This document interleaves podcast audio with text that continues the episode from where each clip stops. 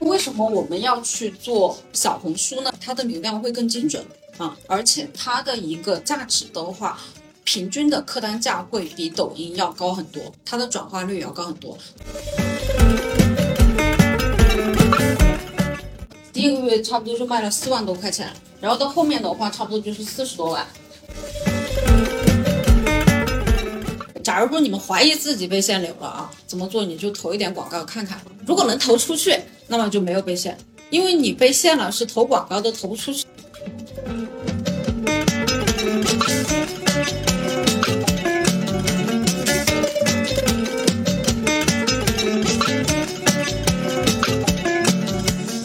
欢迎来到专注路径，期待结果，钱和流量 Hope Always 的搞钱搞流量系列访谈播客。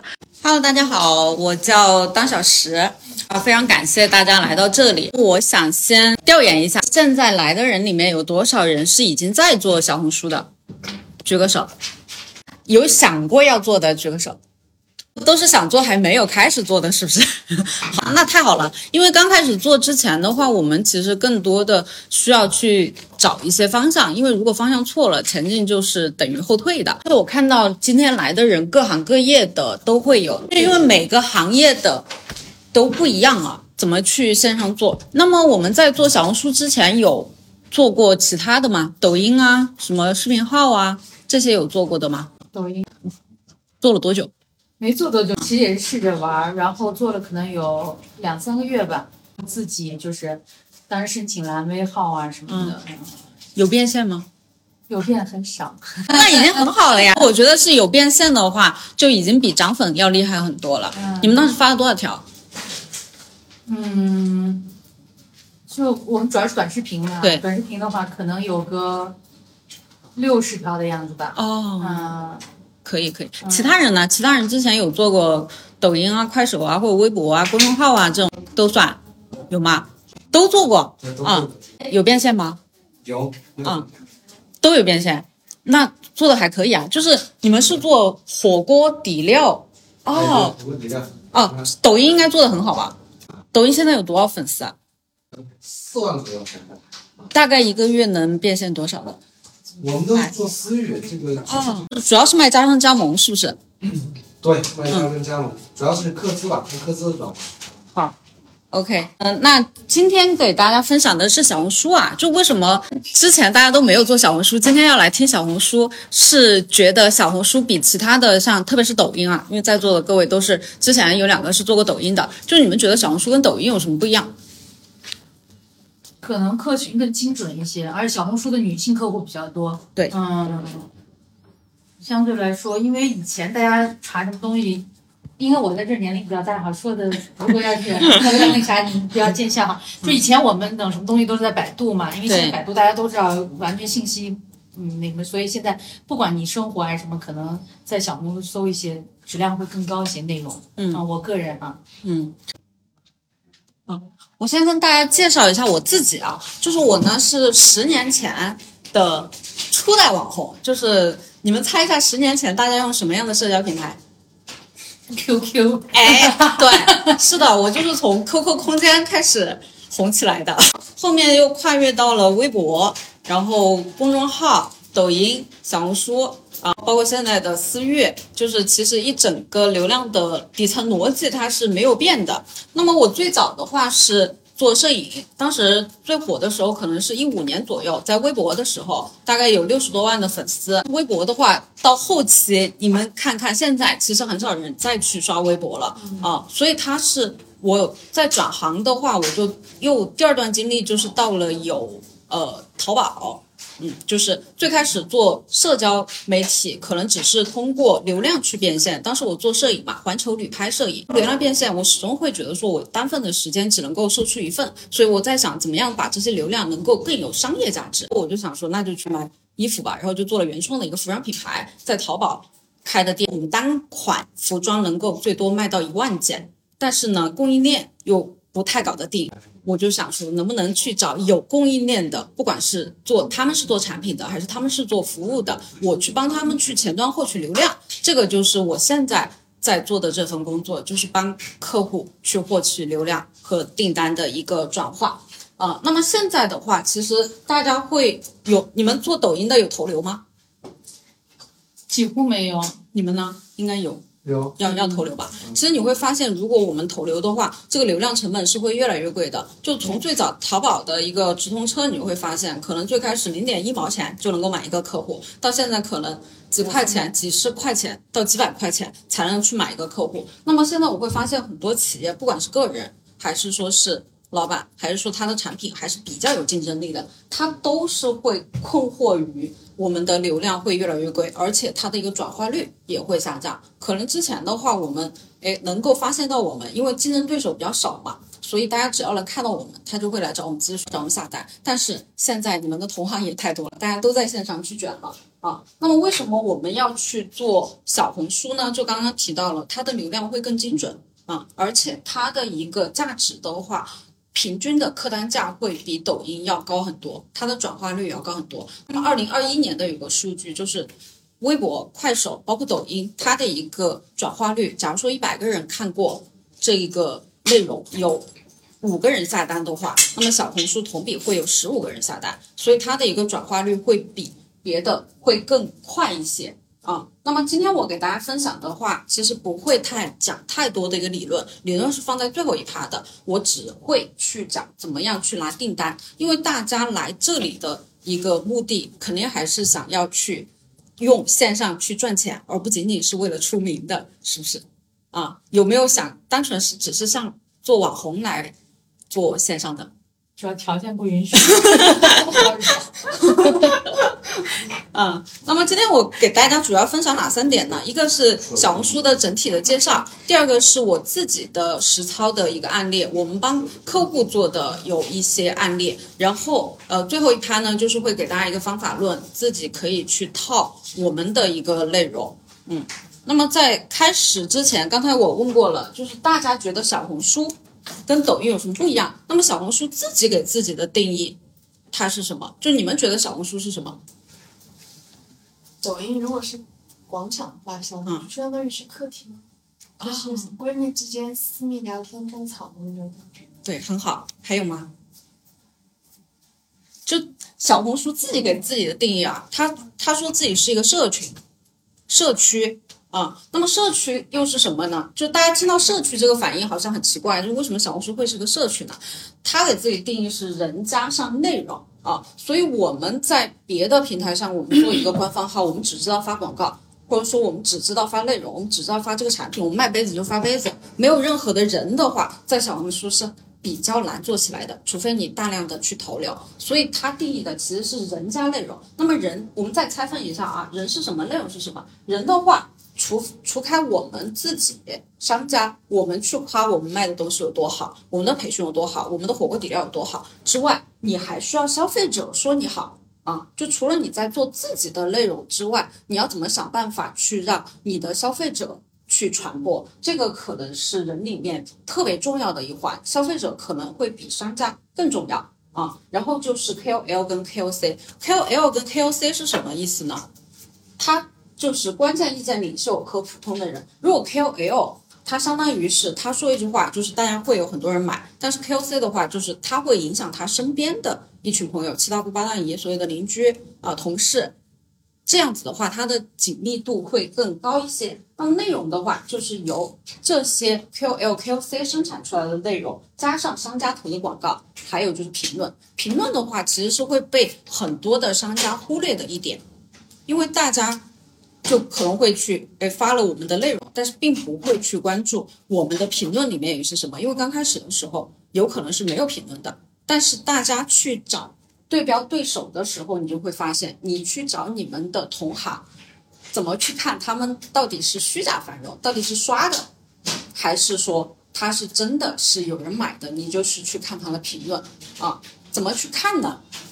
这里是非常非常好的一个点啊，就是你去看你的同行，比如说你是卖火锅底料的，你找了很多的达人去打卡，有些帅哥美女，他们的下面的评论如果说是小姐姐真好看，小哥哥真好看，那么这种其实对你的火锅底料的一个售卖是没有任何帮助的。但是下面的评论如果都是在说怎么买，在哪儿吃啊，在哪儿去可以参加这个培训，怎么参加，怎么报名，怎么学习，如果下面的评论都是这个的话，你就知道这个内容是对的，就是可以给带我们带来订单的。而另外一种评论呢，就是虚假的一个繁荣。那么其实我们在做小红书的一个目标就是获取长期且低价的转化。今天我们分享的内容也主要就是围绕着这个主题，我们怎么样获取长期且低价的转化？因为在小红书上面内容跟抖音不一样，抖音刷过了就刷过了，你可能再去布局关键词的话。它的一个竞争程度会非常的激烈，但是小红书，我们去年给商家做的一些内容，它今年还能够静默承担。就它商家去年拍的内容，它今年在睡觉的过程当中，它依然可以，人家看到这个短视频就去静默下单了，啊。那么你们理解的小红书的基因是什么？有人是多久就平时刷小红书吗？虽然大家没做啊，平时刷小红书的举个手。刷。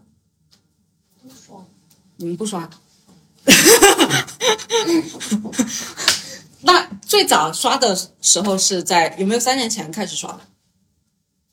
我没有，我上学吧。啊，上大学啊。小红书的话，它是十年前的一个平台，其实它是一个老平台了，但是大家可能会最近才开始关注到它，它最近才开始起起势。但是你们要知道，它最开始的一个基因是什么？就能够让我们更好的理解我们要在小红书上面做什么样的内容。那么它最早的话是在一三年的时候，今年刚好是它十周年。就最近你们看小红书就会看到小红书十岁啦。然后它十年前的话，它其实是一个海淘平台。海淘是什么？就是我们在十年前，我们有朋友做微商的，对吧？做韩国代购卖面膜，它其实最开始就是这样子的一个平台，就是从国外去卖一些化妆品。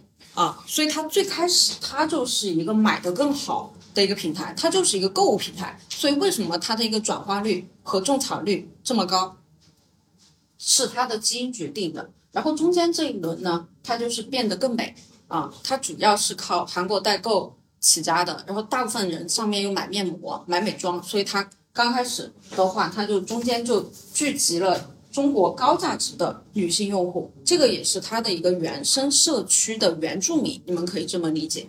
然后到现在的话，它其实也是在慢慢的扩展它自己平台上面的内容。它现在的口号是活得更好，就是它会延伸至除了美妆之外，像我们旅游啊、徒步啊、家居啊这些生活化的一个场景啊。那他想要的就是陪伴一代人找到自己的一个。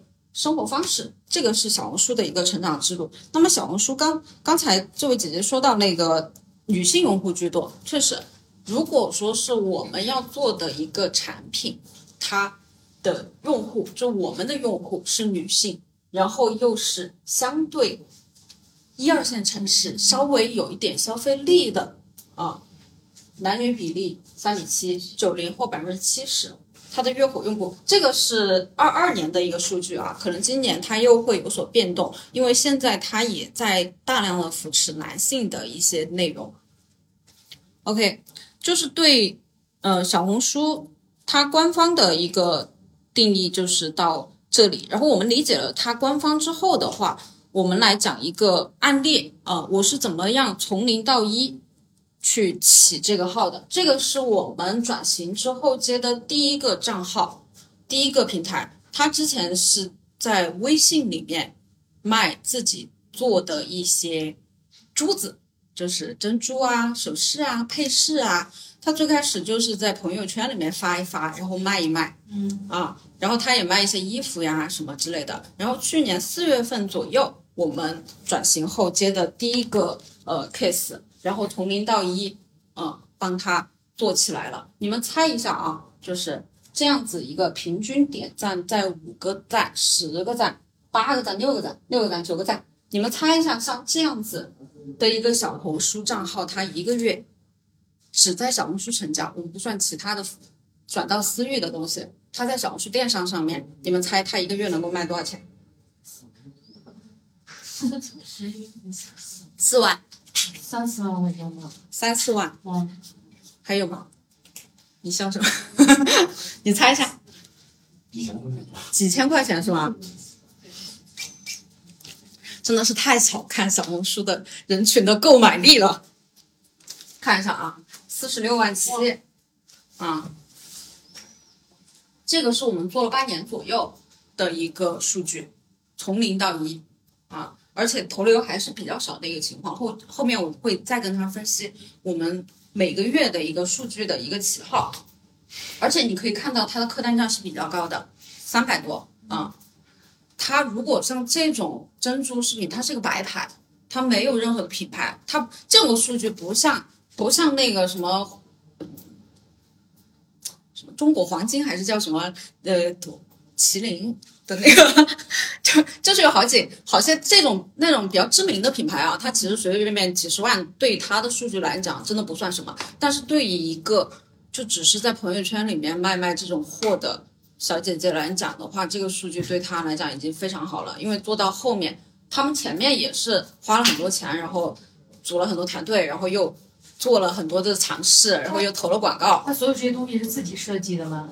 他前面都不是，但是后面，嗯，后面是什么原因？后面是我们会在小红书上面去找哪些品比较卖的好，你说你们能不能反向设计一个，设计研发一些啊？然后这样子的话，它的一个销量又有一个质的飞跃。然后到后续的话，它就从最开始的只有一两个人在那里做到后面的话，差不多十二月左右，它有二十几个人，就是一个小作坊在那里串珠子，就进一些半成品，从诸暨拿回来去卖。而且你们可以看一下这个数据啊，这个数据代表什么呢？有四点一万的观看量啊，那么这个 GMV 就有四万，这个是一个。比较可观的数据，因为这个是我们的热门榜样，小红书后台商家只有商家能看得到的啊，这个是你们用户看不到的一个数据啊，这个是 top top GMV 是什么？GMV 就是营业额，就是这个数据代表我透过这一条短信的营业额是四万多，对对对，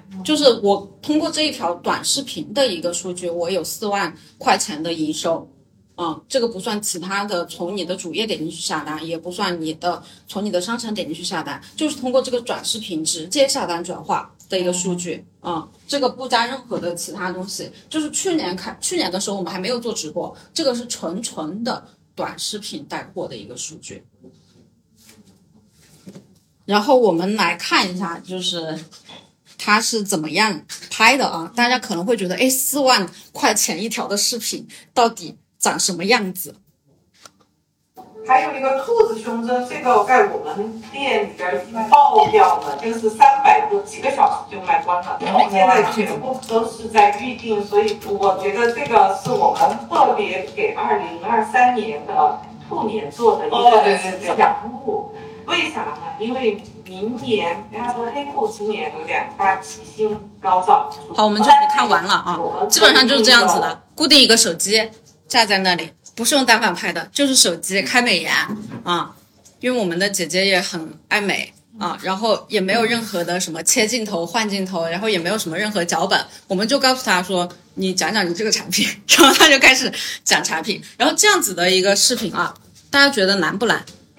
嗯，再看另外一个。宝宝一直在要求我们公司做，给大家讲一下。嗯，这个就放一下细节图怎么放，就放他们的产品图。嗯。你们觉得这样子的产品难不难拍？哦，这样子的视频难不难拍？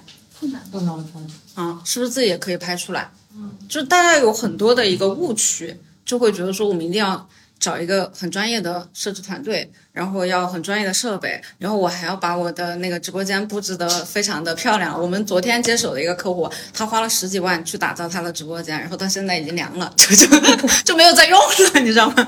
这个很多早期。做摄影的，他买单反，买很贵的单反回来，一张照片都不拍，然后就放在那里落灰。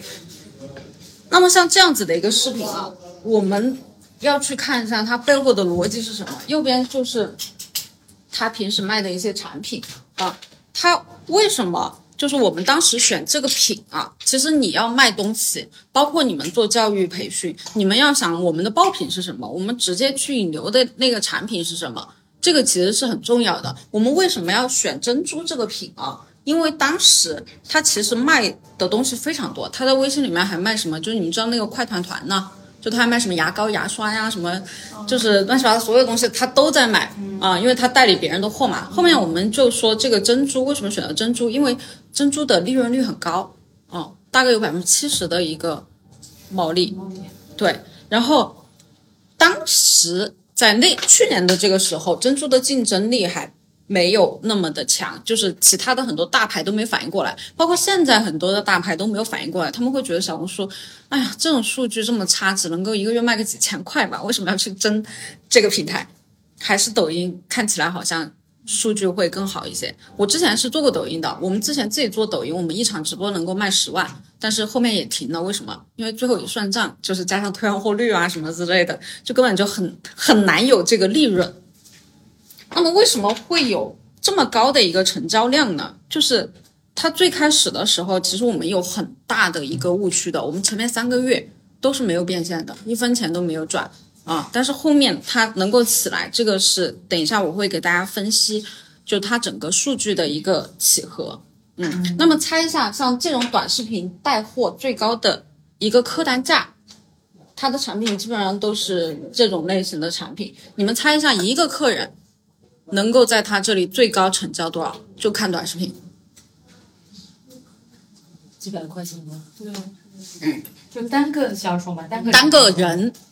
在他这个店铺里面。一次购买，对，你们猜一下，在他的店铺里面，就只是通过短视频不看直播成交，可能有个两三千，两三千，我觉得两三千嗯，看一下啊，这个是二零二二年去年十一月的数据，这个是一个人下单购买的，两万，啊，这个也是一个很神奇的东西，就是我们有一次发现，哎，就是大家看数看这个数据啊，看这个数据，嗯，这个。前面四名都是我们的，我突然发现后台有个第三名插进来了，我就点进去看了一下他在卖什么东西，我会发现他卖的这个祖母绿一个小钻石就是四五千，他也有这么高的一个成交。之后我就觉得，其实小红书的用户是有这种购买力的，然后我们就试着上了一下一万块钱的品和八千块钱的品，啊，结果就真的还能够卖出去，所以就是。你是想象不到小红书的用户是有多么的有钱，然后可以看一下啊，是这个是第三个月的时候客户给我们录的。一个季度的情况的回复，我首先呢要小红书的呃工作呢，三个月左右我们就已经冲到了前十了，就是小红书的销售销售排行榜。主要的精力都是在做呃。设计和销售，我们没有时间来做运营，所以我觉得专业的事情应该拿给专业的人来做。我还比今年瘦了一点点。呃，今年我是发财。好，然后我们来看一下啊，就是虽然说前面看起来都是很风光的，但是我们看一下前面，这个是我们四月接手到十二月的整体的一个数据。我们前面三个月是没有任何的一个转化的，就一分钱都没有赚，然后当时还是挺痛苦的啊，然后。我相信这个从零到一的这个经验是对大家会比较有帮助的，因为我调研了一下，大家可能都还没有开始嘛，所以你们肯定是一定会遇到这样子的困难的。就是第一个是封号，就非法导流，啊，这个是大部分人只要做了，他就能够遇到的问题，没有之一。只要你们不在小红书上面去成交啊，当时我们去年还没有管得这么严，今年会更严。如果你们要导私域、导流量，如果不从正规官方的渠道。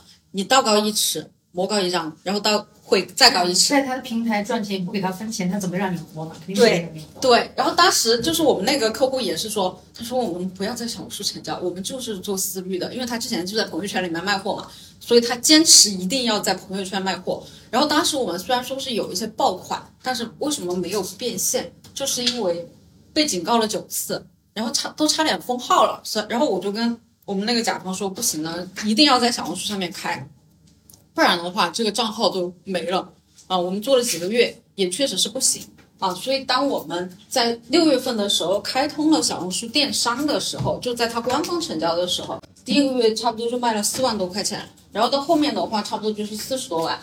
那么费用投流的话，这个也是会遇到的一个问题。就最开始大家是不愿意投的，就是一分钱投流都不愿意投。那么其实。在我们早年啊，其实还是可以的，因为早年内容不多啊，所以你发一篇内容就有人看。但是现在的话，就是消费者或者是看内容的人都还没有创作者会比消费者都还要多的时候，你就是需要去跟你的同行去争取流量了。但是我们的一个投流的话，其实小红书流量相对于抖音的流量来讲也是便宜非常多的。可以看一下我们的广告投产比啊，最开始我们可能只能做到三，为什么？就是投三千块钱能够，呃四三千七，就接近四千块钱能够有一万块钱的营业额，这个投流的比例。不是很高的，因为在最开始你们投流的时候，就是在摸索我们到底怎么样去投会比较有用，相当于就是在交学费。但是到后面的话，我们投产比能够做到十十几，那这个时候就只是广告下单哦，还不还不算它付费金额撬动的一个免费的一个流量啊，可以增加更多，相当于你就是给他交一些商场租金。啊，如果你投了流，就还有很多人有误区啊，就是有之前我们有很多学员问我，他说我是不是不挂连接？我挂了连接，那个流量就很差，我是不挂连接会比较好？你们会不会有比较好？啊？你们会不会有这样子的疑问？因为大家会觉得说，哎，我挂了连接，我就没有什么流量了。但是不，你想一想，你挂了连接，如果说是有收益的话，小红书是会抽成的。嗯，对，所以他肯定是希望你就在小红书上面挂连接。有成交，它才会有百分之六的一个收益啊。哎，我想问，这个百分之六是根据你所的商品的不同的行业不同啊，行业不一样啊。就像就像现在我们做那个民宿，它是百分之六，嗯啊，就是饰品呢？刚才那个饰品呢？饰品我有点忘记了，不是百分之五就是百分之六，嗯，反正服饰都是差不多，服装可能会高一些，啊，但而且它有变动的，就是。就就是新媒体，他们这种越是新的一个平台，包括现在视频号，越是新的一个平台，它的规则变化就越快。有可能我们这个月拿到的规则，下个月就变了，啊。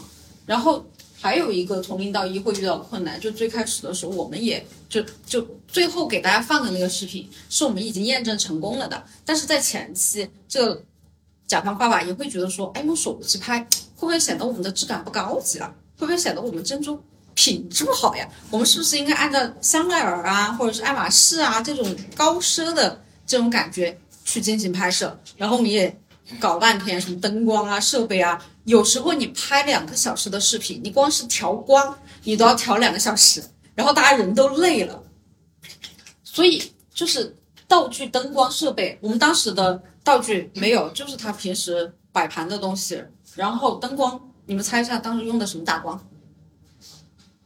手机手机手电筒，台灯 啊，因为四川你们知道四川的天气它还是阴雨天比较多嘛，就是它它它有时候确实是比较暗，然后手机的光线是比较重要的。其实你的光线反而比你的设备有时候还要重要一些啊。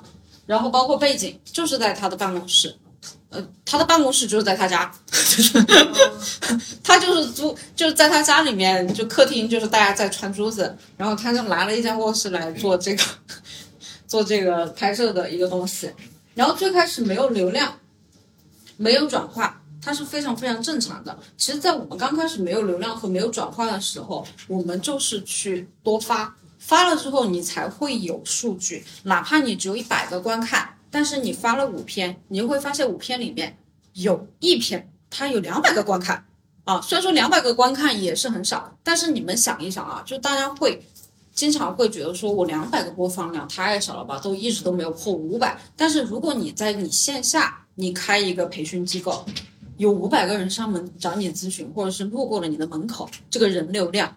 是不是已经很吓人了？它是一个非常非常黄金的一个商铺地段了，所以我们不要觉得说是流量少，我们去把握好我们每一个转化，去迭代它，啊，然后最开始的时候一定不要追求高大上，就是包括我们上上半年接的那个民宿也是，就是所有老板都会希望我们的产品看起来要非常的洋气，然后要非常的高端，但是。如果说是你的消费者并不认可你为这个产品变得高端所付出去的溢价，他们不愿意为这部分溢价买单，你的产品就卖不出去。如果说是我们不高大上，我们就是一个普通的产品，我们放到网上，我们没有花那么多的一个运营成本、拍摄成本，包括租场地的成本，它可能卖五块钱，我们就能赚钱了。我们是不是卖五块钱就够了？但如果我们去去突出这种高大上的东西，我们可能成本就变成十块钱了，消费者是不愿意为这多的五块钱买单的。但是很多老板他会觉得说是我想要让我的产品变得高大上，这个时候其实是我们老板自己的一个执念。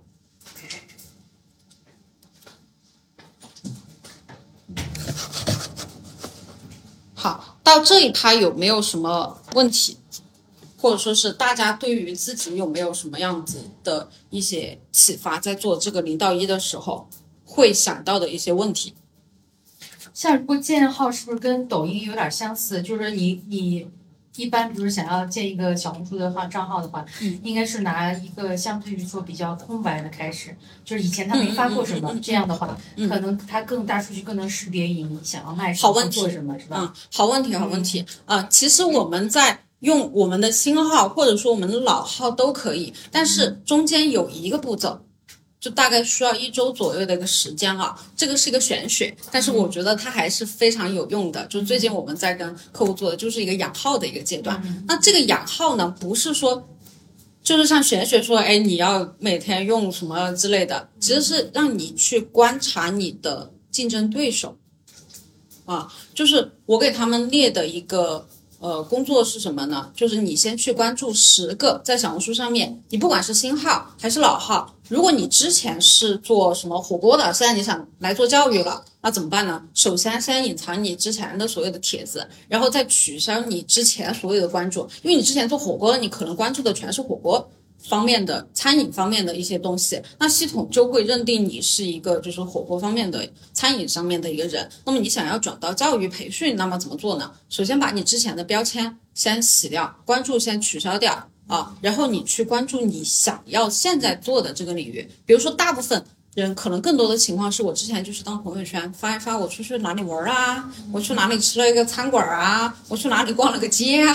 对不对？这样是当朋友圈在发。那么首先第一步，你先把你自己的之前的内容可以隐藏掉，也可以不用隐藏。为什么？这个时候你还没有开始发内容，你可能需要一周的左右的时间去洗你的这个标签，你就去关注你的同行。哦，你去关注教育界的人，你去关注培训界的人，像我们最近就做的那个，他就是一个读书会的，啊，我就会也算是知识付费啊，他最后想走的是知识付费的一个路线，那么我们就会让他先去刷知识博主，刷成都读书会，刷成都沙龙，然后刷成都各种活动啊，刷成都思朵会。他发的这个内容的频次是不是也不能太高？就是你一天一下发几几条，这种是不是好问题，好问题，你的问题真的都是实实在在，大家每个人会问的一个问题啊。就是最开始的话，我们尽量去发一条就可以了，但是就是你的习惯比你的爆发更重要啊，因为你一次性发很多条，什么人会这么做？营销号，对不对？营销号只有营销会会这么做，正常人他的一个发布频率是什么？他可能每天想想起来发一条，想起来发一条。那么你尽量是去模仿一个正常的，不要一上来就是说我到别人家的场地里面一上来就是疯狂疯狂安利，疯狂安利啊，就是每天一条，然后你尽量是去坚持跟啊。不是说我今天发一条，哎，我想明天觉得发了两天没有什么作用，我就停了，我就停了一个月，哎，我突然想起了我好像一个小红书号，我再发两条，那这种的话可能也是没有作用的。你每天去发一个月也有三十条了，嗯，其实是可以的。还有别的问题吗？嗯，还有就是，如果就是发的那种就是文章或者视频，嗯，如果你的播放量一直就卡在两三百的话，有些人就会说是，如果你这个号就被定性了，是不需不需要重新就是把它注销了再重新起号？呃，首先要分析原因啊，这个两三百到底说是你内容不好，这个是占百分之八十的一个原因，还是说你真的是有被警告限流？因为你被警告限流，后台是会有提醒的，他不会平白无故的限你，他何必呢？就或者就是如果就发一些内容就是很就很明显的是在推荐商品，也是会限流的。是包括你定位成一个官方，你又没有去认证蓝威，没有去认证注册，它也是会被限流的。啊、当然这个的话，其实主要还是跟内容有非常直接的一个关系。我会建议你们觉得，如果被，假如说你们怀疑自己被限流了啊，怎么做？你就投一点广告看看，投如果能投出去，那么就没有被限。因为你被限了，是投广告都投不出去的，他直接会告诉你说不可以，不可以投广告啊。警告，后台会收到提醒的。其实更多的是内容的原因。OK，那我们接着讲后面的啊，就是内容，这个就引出来了，如何做好我们的种草内容，这个才是关键啊。就前面讲的什么养号啊，这种可能就是你在做内容之前的一个市场调研，因为很多人上来就开始发，根本就不去做任何的调研，你就不知道用户喜欢什么。因为当你看过你的竞争对手之后，你才知道你有多弱。因为因为刚开始你可能。会非常的自我感觉良好，说我的产品是世界上最好的产品，为什么没有人来看到我呢？但是后面你发现了竞争对手比你强十倍，然后怎么样去做好这种爆文嘛？它其实是有两方面，一个是我们刚刚讲的流量啊，大家更多的是去关注流量，他会觉得说我不行是因为我的流量没有给我，但是世界其实是公平的，小红书也是公平的，它给每一个初始账号都是分配的两百到五百。甚至是五百以下的所有的播放都是一个正常的一个数据，不会说区别的对待你，它何必呢？所以你的内容可能才是比较重要的啊，因为你的内容是基石，如果没有这个基石的话，有再多的流量来了你是接不住的。所以我们的这个流量的话，其实是产品的一个弹药，但是内容的话，它是一个基础。爆文的笔记，它其实是意味着高曝光、不断的长尾流量。就像我刚才放的两个视频，你会去看到他们的账号，这是我们去年拍的，它现在还在置顶的两条。为什么？因为没有新的更好的内容去替代这两条，因为这两条是经过了验证的，他到现在每天都还会有人根据这条视频去下单，所以他就一直会去推流。嗯。那么怎么样去做好我们的种草内容呢？只是有这五步，我们拆分啊，因为大家都说做内容，我又不是之前是做内容的，我拿到可能就会比较懵逼，说我到底要从哪里开始？其实你只需要做好了这五步，你基本上就能够做出一条比较好的内容了。第一个就是我们的一个热点趋势啊，这些这个后面的话可能就是比较于偏那个数的层面了，这些东西的话，其实嗯。拿回去套都可以，我这一部分的话可能会讲的比较快一些啊，就大家到时候可以把 PPT 直接发给你们。然后热点的话，大家可以直接打开小红书，打开小红书，打开你们的小红书看怎么查热点，就非常非常简单，就是在你的搜索框这里，搜索框这里点开，然后上面就有这个搜索发现，这个就是热榜。嗯，你如果要去蹭热点的话，你就是去看这个热榜的排行榜上面有哪些是能你能蹭得上的，不要去乱蹭啊。就是比如说它有一条宠物相关的，你又是做宠物的，你就可以去蹭一下啊。然后餐餐饮的，你火锅也可以蹭一下，但是不不同的内容就不用去乱蹭了。然后还有就是笔记灵感，这个是创作者中心可以看的，后台这里在我点最右下角的那个我。然后有个左上角，然后创作中心，这里也可以看到它热点的趋势。我们再去写内容的时候，如果我们抓住了这个社区里面大家讨论的比较热烈的话题，我们也很容易去进入流量的中心。这个就是一些免费能够获得。一些增额外增加的曝光的东西，然后另外呢，还有一个就是付费的这个内容，这个也有免费的功能啊。这两个是我们比较常用的，一个是辉腾数据，一个是产小红，这两个可以在微信里面小程序搜索。啊，额外的功能是也需要付费的，但是免费的功能你也可以去看一看，尤其是去看这个行业研究院，就是你们的行业里面行业流量大盘。啊，因为各行各业，你们看前面的一个搜索的话，可能是比较不清晰的，因为可能跟你没有任何的关系。但是你去看这两个产小红和汇总数据的话，抖音的话就是产妈妈什么之类的，就每个平台它都有每个平台的一个数据分析啊。特别要注意的是去看这个低粉爆文。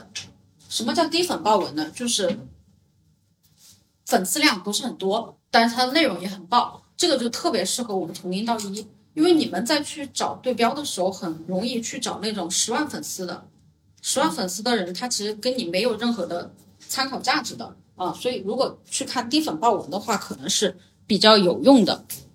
还是小红书的内容啊，就如果我们做内容的话，选题就必须要给用户提供价值。像我们经常发的逛街、吃饭，这个是我们自己会觉得发出来。会开心，但是对于用户来讲，你不会去看一个陌生人他去吃饭逛街，除非他是一个网红。所以你必须要在内容里面，要么体现实用价值，要么体现情绪价值，就是给到用户的。那么这个最好做的其实是实用价值，因为情绪价值会有一点不可衡量啊，就是比如说走心啊、搞笑啊，那。这个其实成本是会很高的，但是干货的话是非常好做的，特别是教育培训啊或者心理咨询，都是很好去做我们的干货合集的。就是你去做一些科普项的一些内容，然后放一些钩子去引流啊到微信，或者说直接在小红书上面上架九块九的那种资料包，让他拍了之后就可以拿到对方的电话号码，拿到了电话号码就可以加微信，这个是一个正规的引流手法啊。然后我们的选题的话也是很重要的，因为你怎么写的话，不如你怎么去选。就是我们在选品的时候也是特别重要的。那么怎么去选题呢？这个是一个公式啊，六个方向，嗯，六个方向里面你选两到四种，你就可以去凑一篇的内容。就比如说，啊，这个季节是早春啊，什么目标人群、使用场景、价格定位、节假日个人需求。比如说我们的早春学生党平价。保湿好物合集是不是一听你就知道他是在卖什么的？而且这个这个是做给谁看的？这个更多的其实是做给平台系统看的，因为机器它是无法识别说你是一个什么样的内容。但是如果你打了学生党，它就会推给学生党；但如果你不打学生党，他就不知道要推给谁。他可能推了几次，推了十个人，十个人都没什么反应，他可能就觉得你这条内容不好。但是如果你的用户你就是对着学生党说的，你去。他推给学生党有十个人，有八个人点进去看了，他就觉得你这个是个好内容，因为机器是没有办法去分辨的，所以你尽量去人群，这个是特别特别特别特别。如果这个里面的话，你一定要带一个，一定要带人群啊，就是我们在做内容或者做产品之前，你要去了解的，就是你要卖给谁。你们的教育培训是卖给第一个是企业家，刚才我听到的，第二个就是这种专升本的学历提升的，对，所以你去写这种目标人群是比较好做的。然后你们火锅底料是卖给加盟商开小餐馆的，是已经开了小餐馆的，还是说准备开小餐馆的，还是说自己在家用的火锅底料？嗯已经开店，已经开了店的火锅底料。那么你这里就可以写火锅店老板开过来，或者说是呃。多少人的规模的？比如说，想你们是三四线城市的吗？还是多少的？这个就是它的一个使用场景，其实也是切的这个老板就是目标人群。然后季节的话，其实这个季节不明显啊，对吧？但是有的像我们做的那个旅游景点，它的淡旺季非常明显。我们接了一个青城山的民宿，我们最近就每一篇笔记都要带避暑啊，避暑就是玩水这种，你就要带季节啊。然后节假日也会比较明显，然后就是需求跟功能，因为如果说是你的卖点去搭配选题的话，你的颗粒度就会比较细啊。但如果是特别泛的话，系统就不知道推给谁，你的内容就会造成不精准。因为一个精准的流量，它如果推到了你的用户面前，它就是一笔钱；但是如果说是一个泛流量的话，它就完全不值钱。这里我经常举的一个例子，就是我们在古代的时候去逛集市，就有一个做那个。耍杂技的、杂耍的，对吧？你们看到那种杂耍的，对应到我们的线上的这种账号来说，它就是一个娱乐号啊，它前面会有非常多的点赞啊、评论、围观。呃，古代的那个集市上面，它也有很多人围观，但是最后结束完了之后，要钱的时候、打赏的时候都走了，或者就最多一两个铜板儿，对吧？你会看起来好像很热闹，胸口碎大石，但是结束之后。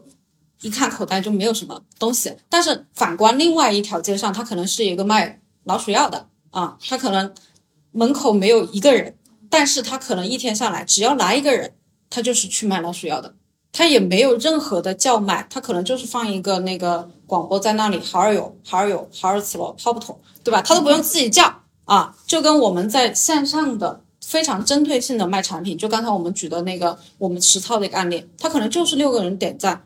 或者他就只有几百个人观看，但是没有关系，因为你想想，你去买东西，你会去买完东西还给那个店家点个赞吗？还给他鼓掌吗？你直接买完就走了，对不对？但你可能会买完之后好用，你还会再买啊。这个就是你要吸引什么样子的人群你先要想好，我们不可能去满足各行各业的人啊。然后它的一个场景其实也是可以去优化或者说是扩展的，这个就不具体举举例了。然后封面和标题呢，因为你们在刷小红书的时候，主页的一个界面它是这样子的，对吧？你们往下刷，往下刷，往下刷，它跟抖音还不一样啊。抖音是直接一个屏幕推到你面前，但是小红书你还是需要跟别的去竞争的，它可能刷过去就走了，所以它的一个变现逻辑啊，它是什么样子的？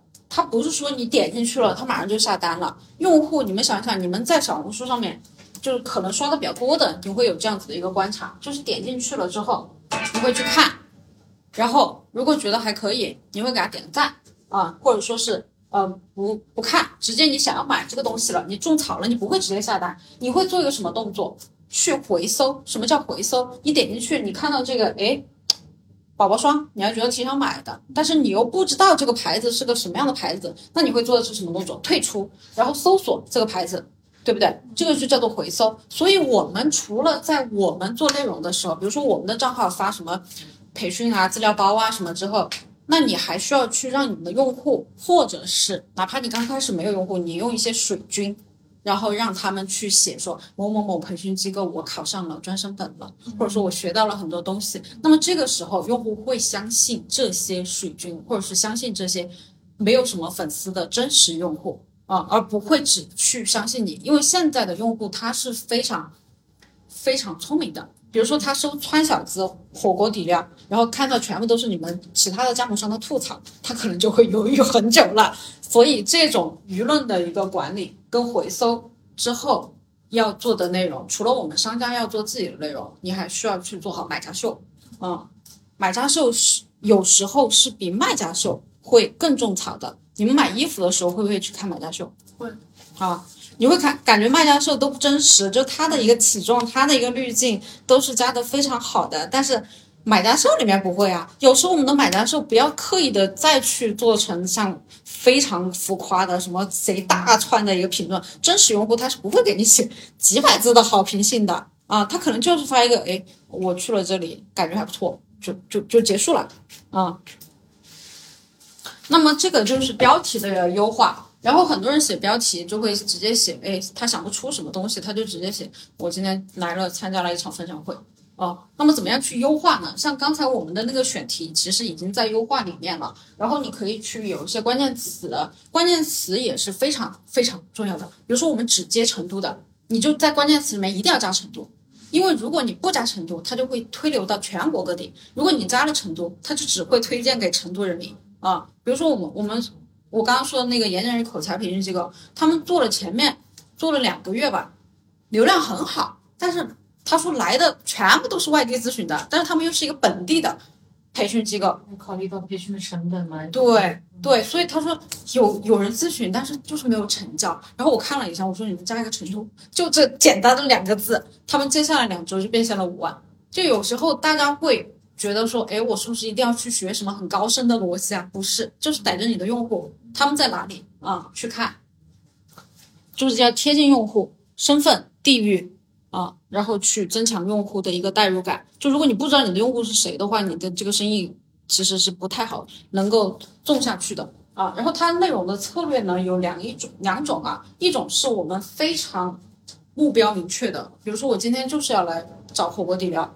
那么你这个就要突出你火锅底料的品类、功能、颜色啊。但是如果他今天没有想好我到底要不要来考这个专升本，那么你可能就需要场景化和一些干货，因为他对这个需求度没有那么高的时候，你其实是很难让他马上去。看这个功能的，就比如说我们想要买款数码相机或手机，只有等到我们真的想买 iPhone 十五了，我们才会去看它的参数。但是如果没有我们下定决心，我们只是在想说，哎，我要不要换手机的时候，或者说我甚至没有想过我要不要换手机的时候，这个时候就是在你看它的一个广告，可能更多的是引发你的一些向往啊，他不会去给你谈我们有多少节课啊，我们有很多很多资料，然后多少钱，这些都不会。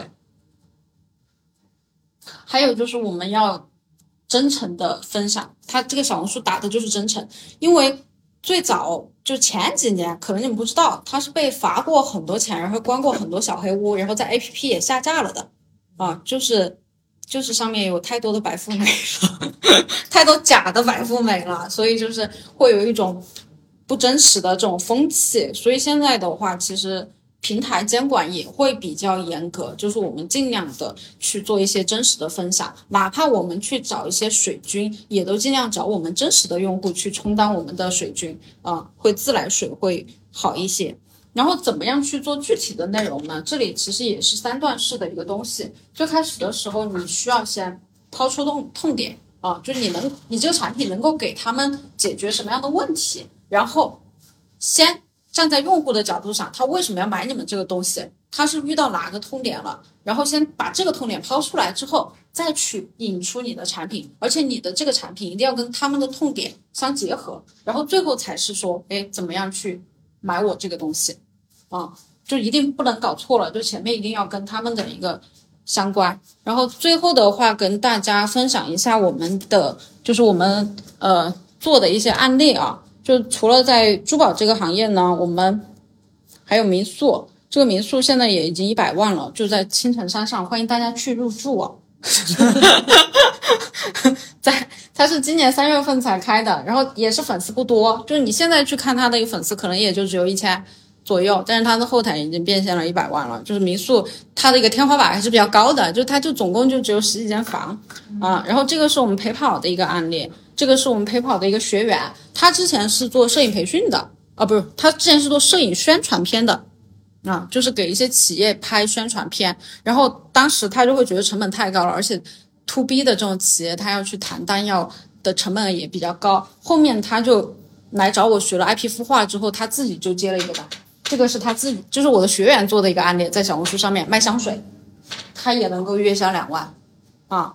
然后最后就是我们自己。这个是我之前自己做服装嘛，我们一个小时也能够卖十万，在抖音上面啊。然后我们自己的账号，这个是最早我们做服装的时候啊，基本上每篇也都是几千左右的一个点赞。然后这边是我们做那个营销的。然后最后的话，给大家做一个自我介绍 啊，因为呃，就最开始的话，我跟大家也讲过了，就是微博起的一个家。然后包括我也出了一本摄影集，在京东上面也有卖啊，叫做《红尘信》。这是我第一段经历，就是在为什么我会现在给大家讲流量啊？因为我在最最开始的时候，我就感受到了流量的魅力。因为我当时作为一个摄影师，我的同行他可能拍一摊写真只能够赚五百块钱一单，但是我的客单价当时已经能够收到一万块钱一单了啊！而且我就只工作春天和秋天。然后夏天和冬天呢，我就到处去玩或者说是休息啊，因为客户也不太想要出去拍照，然后还能够去环球旅拍，然后我的订单也都是排到两个月之后，大家才能够找我拍照。这个就是因为在网上会有很多人看到，你说我的技术拍的比别人有多好嘛？其实并没有啊，我的同行没有比我拍的差很多倍，只是说因为别人看到了我，但是看不到他们。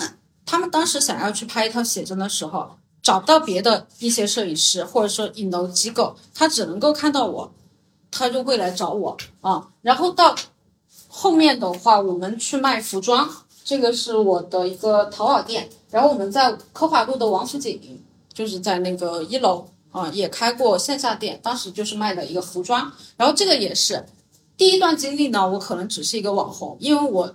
能够跟我连接上的人不多，这个就属于热闹、比较好看的一个阶段。虽然说有六十多万粉丝，但是实实在在找我拍过照的可能就几百个人，了不得了。嗯，我就算拍了好多年，我一天排满了，我也拍不完这么多人。所以这个时候我才是去做的一个服装，我就想着说怎么把我的流量能够卖很多份啊。我做到了，就是卖到一万件的时候，我会发现也很困难，因为我需要一个团队了啊。所以说现在。我会去放大我自己的优势，就是去做流量，然后我希望能够找到更多的他们本来就有好的产品或者说是好的服务的，然后我们共同去合作。OK，谢谢大家。差不多，嗯，给我的问题。好，然后大家有什么问题或者是可以再交流一下。你那个服装店主要是做汉服是吧？对。那你他现在还在服气泡做吗？现在就没有做了，线上也没有做了。也没有做了，嗯，因为当时我们卖出去了，做不出来，供应链不行。嗯，他那个小红书，比如说你的那个小红书的昵称，还有那个简介，是不是也很关键？对。是的，嗯嗯。就是刚才没有讲到这块吗？对这个，因为太多了，我们还有很多的一个，就是各行各业啊，包括我说第一步要做什么，第二步要做什么，这个如果大家感兴趣的话，我们还会有后续的一个培训，因为我们最近刚做了一个支付费的机构，好，我们在帮他做的时候，我们也会去，相当于自己先做，就比如说我这边就有我们学院有开酒店嘛哈，嗯嗯，如果比如说是你我介绍你们和他去来对接这个事情的话，你们像你们跟比如跟酒店这个分成是怎么分？然后是来拿是你们直接收服务费呢，还是从他的增长的业绩再来分成是哪种模式？这个可以谈。